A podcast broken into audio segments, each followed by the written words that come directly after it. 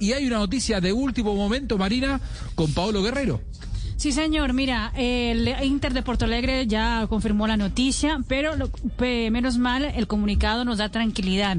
Dice que el atacante del equipo de Porto Alegre, eh, Paolo Guerrero, sufrió un accidente de tránsito en el- la tarde de este miércoles. Su vehículo fue eh, golpeado por otro carro que perdió el control y terminó invadiendo el carril contrario. Guerrero está bien y ya fue liberado del local después de la llegada de las autoridades. Eh, aparentemente lo que dicen también las personas que estaban eh, en la misma vía es que eh, las dos personas que estaban en el otro carro terminaron yendo para el hospital, pero con heridas leves aparentemente y que Pablo Guerrero, por más de que él no haya sido, sido culpable accidente, salió para poder ayudar a las personas que estaban involucradas.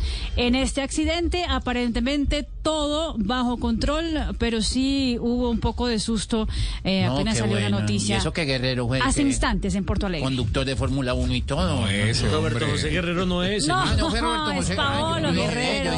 Pues, se salió el entrenamiento Paolo, prácticamente Paolo. Roberto José Guerrero. Ay, Guerrero, el, el futbolista. Sí, es Paolo, el peruano. Ah, ya, perdón. Paolo perdón. José Paolo Guerrero. el Perdón, cogí por otro claro, carril. Por supuesto.